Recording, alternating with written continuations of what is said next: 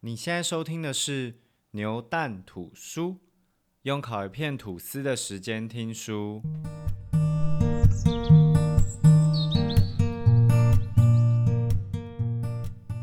今天是我们三月 Podcast 的第一集，那也就是我们每月选书的集数。这个月呢，为了要搭配我们的三八妇女节这个主题，所以我挑选了 Sandy 吴珊如的。我的存在本来就值得青睐这一本书当做这个月的选书。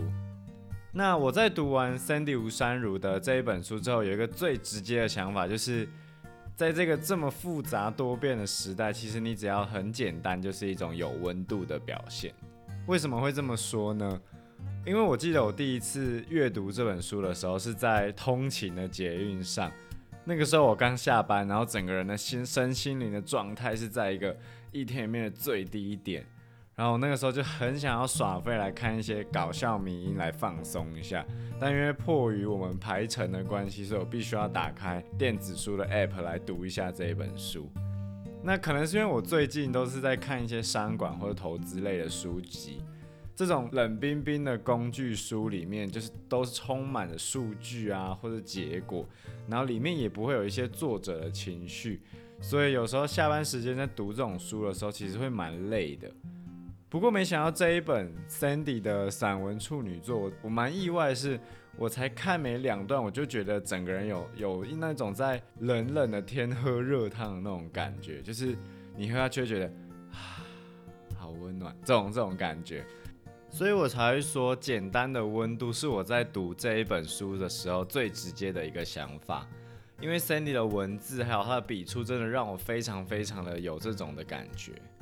那我的存在本来就值得青睐。这一本书，它的内容架构是 Sandy 用他自己成长历程的故事，来带出他对于友情、亲情、男女平权、自我认同以及教育意义这五个议题的想法。老实说，我并不是 Sandy 的粉丝，而且我也没有 follow 他所有主持的节目，或是他任何一个社群平台。不过虽然这样子，但我还是知道他其实是一个很优秀的主持人。就是说他是最年轻的金钟奖得主外，他自己也在五年内就获得两次金钟奖的肯定。所以当我知道他出了《我的存在本来就值得青睐》这一本散文集之后，我就非常好奇的想要去读读看，因为我一直觉得在文字还有主持节目上面，这两个是一个动一个静，所以我就很好奇说，哎。平常在荧光幕前这么厉害的一个主持人，那他自己在写的散文和文字的表现上面是怎么样呢？所以我就后来就买了这本书来阅读。整本书读起来很平易近人，因为 Sandy 他并不会刻意的去使用一些很华丽啊或者很艰深的比喻的手法去表现他说他有多会写作，大部分都是一些很简单但是其实很漂亮的一些描述的手法。读的过程很像是有一个朋友一直在跟你讲故事，滔滔不绝讲故事的这种感觉，所以也或许是和他主持人身份有点关系吧。就是这本书读起来其实就是一个很流畅，然后读久也不会觉得很无聊那种散文集。那这一集 podcast 主要会是在讨论 Sandy 在男女平权的这个章节里面的一些想法。因为这一篇是我当初在读的时候是最意外，是最觉得可以拿来跟大家分享的一篇。当然也跟我们这一次的三八妇女节这种比较两性平权的议题有关系。那意外的原因其实就是因为我自己平时对他的理解，就是以他在国外成长的经历，还有目前的一些成就，竟然会有这种可能大家看起来有点政治不正确的这种看法。那值得分享原因也是因为。我觉得以她这个女性模范生的这个身份去讲出这种想法会更有说服力，而且我也很认同她所想要讲的事情。好，那在正式进入主题之前呢，我还是要先鸡婆的介绍一下作者 Sandy 吴珊如。尽管很多人已经认识她，可能认识的比我还深，但是有一些细节是只有写在书里的，所以你还是一样可以听听看。Sandy 吴珊如，她是台湾综艺天王吴宗宪的大女儿，这件事情应该大家都知道。然后她十四岁的时候呢，就只身一个人到美国去读书，大学只用了两年半就读完了，然后就回台湾开始工作。那 Sandy 他在书中有提到，当时他回台湾之后，第一份的工作是在当国中的英文老师，放学之后也接了补习班老师，然后假日更同时接了七个家教。这么这么有拼劲的精神，让他在一年一年半左右就存到了第一桶金，而且他毕业后没拿过家里一毛钱，所以看到这边应该没有人敢再说他是靠爸族了吧？那后来 Sandy 他正式开始主持节目是在二零一三年的雅虎娱乐报这个网络节目开始的。那当时这个专门播报娱乐圈消息的节目，其实还蛮有人气的。因为毕竟八年前，雅虎应该还算是一个台湾人都蛮爱用的入口网站吧，所以这个节目在当时其实蛮有流量的。后来陆陆续续主持了几个节目之后呢，Sandy 在二零一六年的小明星大跟班终于获得了金钟奖的肯定。不过这个奖因为他是和他老爸一起主持的，所以其实免不了有这种靠爸的一些酸民的声音。但这些负评他并不会影响 Cindy 他对于主持的热爱。后来他又和知名的主持人黄子佼搭档一个叫做《一呼百应》的节目，那这个节目他又再次拿下了一座金钟奖。所以这座奖项其实就再次证明了他自己的主持实力和他老爸其实无关。好，那介绍完 Cindy 的经历之后呢，现在我们就要正式进入这本。我的存在本来就值得青睐这本书的内容喽。那刚好提到我们这一次的内容呢，会主要就是放在 Cindy 他对于男女平权的这个想法上面。这个章节叫做男女平衡更好。那它的引子是这样写的：男人自以为是的孔武有力，比不上女人的冰冷强韧。我仿佛恣意的成了精明聪慧的女权主义者，直到我意外理解到。男女平等这回事，案情并不单纯。他的影子就是到这边。那 Sandy 他因为十四岁他就离开台湾到国外念书，所以从小就在一个女权很进步的西方国家长大。她所读的课本啊，所听所看的媒体都离不开 woman power 的这个概念，所以想当然，在这个耳濡目染之下，一定会慢慢影响到她的价值观。让她也成为了崇尚女力的一员。她在书中提到，当时的自己是这样想的：聪明伶俐、成功有为的女人被我视为成长标杆，而为家庭牺牲奉献，甚至放弃梦想的女性，我竟也开始变得排斥、反抗，不敢恭维。有时强烈认为她们没有发挥天才，可惜了过往为我们奋斗的姐妹们。随意的在社会上允许男人占上风，到目前听起来其实都还算蛮合理的，也符合 Cindy 她这个人原本在我心里面的人设。不过后来 Cindy 因缘际会下认识了一个人，进而改变了他的想法。就像他在影子里面提到的，案情并不单纯。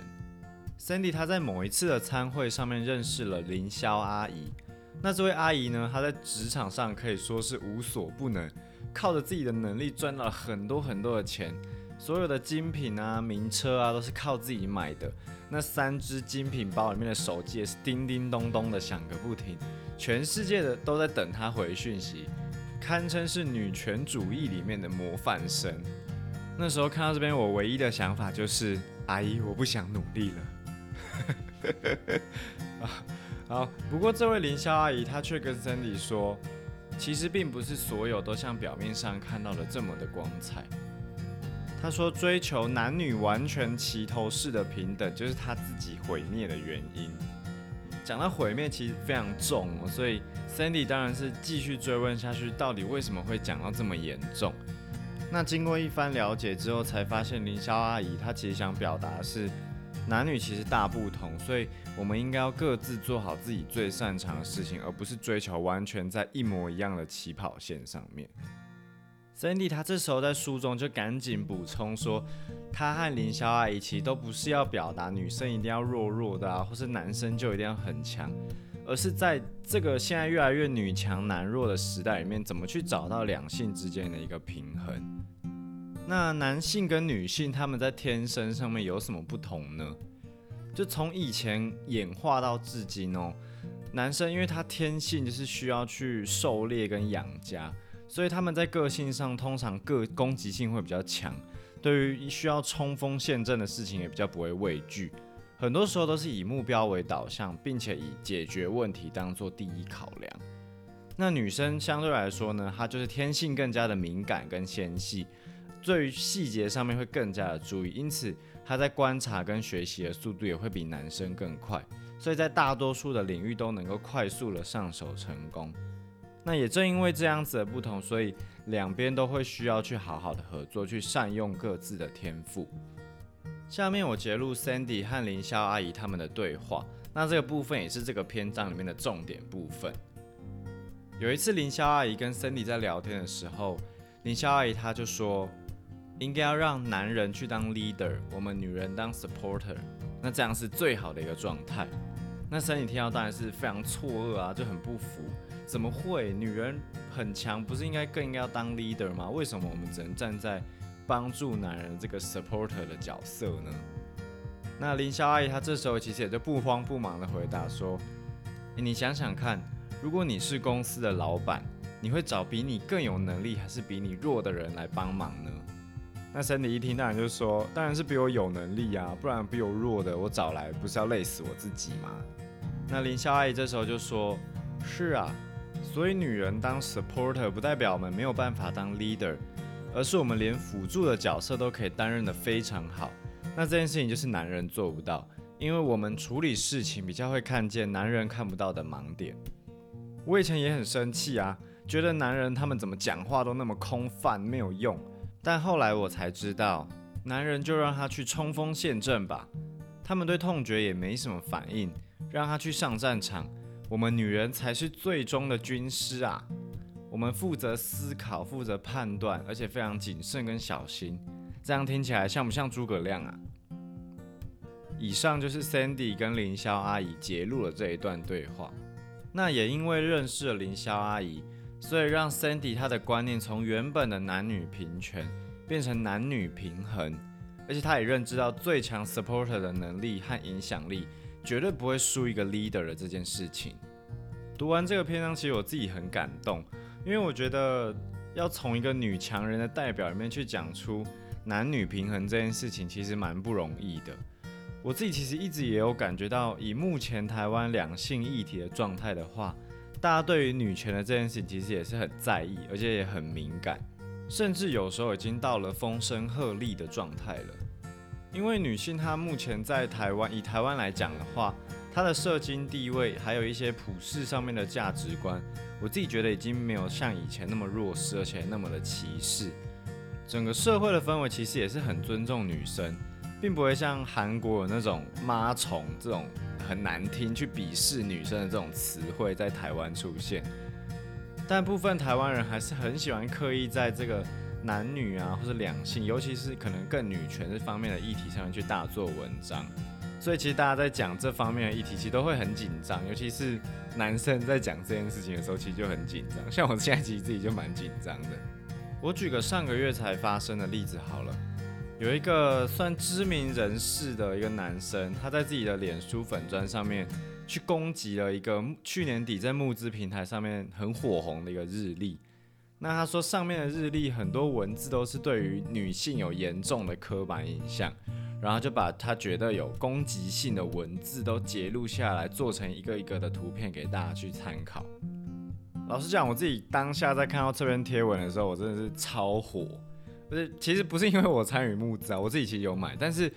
我自己觉得那些文字本身其实没有那么强烈去定义女生应该要干嘛，或者去否定女生等等。而是去被刻意的加油添醋，让很多文字看起来其实非常的歧视，但大部分你其实用平常心去看的话，我自己觉得还蛮诙谐的。当然，我觉得这种有点像玩笑话的一些文字叙述，它并不是一个合理化去不尊重女性的一个理由。所以我也找了几个女生朋友去询问他们说：“诶，你们看完这些文字之后，你们有觉得自己被伤害或是被歧视吗？”那所有人，我当然是我找所有人啊，就是他们也觉得其实就是一些蛮无伤大雅的玩笑，所以我就觉得他这种行为就是刻意去鸡蛋里面挑骨头，然后去挑起一些社会的纷争来炒热度，或是去增加可能某些女性对他的一些支持度吧。那我就觉得这种事情很常发生，而且我觉得蛮没有意义，而且蛮不合理的，只是为了想表达自己一些政治正确的观点而已。而且这个日历它甚至主要的画家就是一个女生，所以我觉得如果当初这些东西他们真的女生有自己感觉到被歧视或侵犯，不可能到最后还是有办法去卖出来，一定是连他们自己在团队里面的一些女生，或是在当画家这个女生，一定也觉得。他们就是一些好笑吧，开开玩笑这样子，所以就觉得这件事情就是更没有意义。当然，类似的事情在台湾也不是只有这一件。例如前阵子台南市长他在脸书有发了一篇宣传台南观光的一个贴文，那文章里面有提到男朋友要带女朋友拍照这个点，也被其他的议员拿来骂说：“哦，你有刻板印象，什么觉得市长认为。”女性就是要依附男性等等的，就是也吵了一阵子的新闻。那当然，市长也是笑笑的说，其实他真的也没有这些恶意，但是就是被拿来做文章这样。所以在这个大家现在对于女性相关的言论都要有一个政治正确的前提下，Cindy 她可以以一个女强人的人设出来讲说，男女现在台湾更需要是一个平衡的状态。这句话就让我觉得非常佩服，也非常认同她。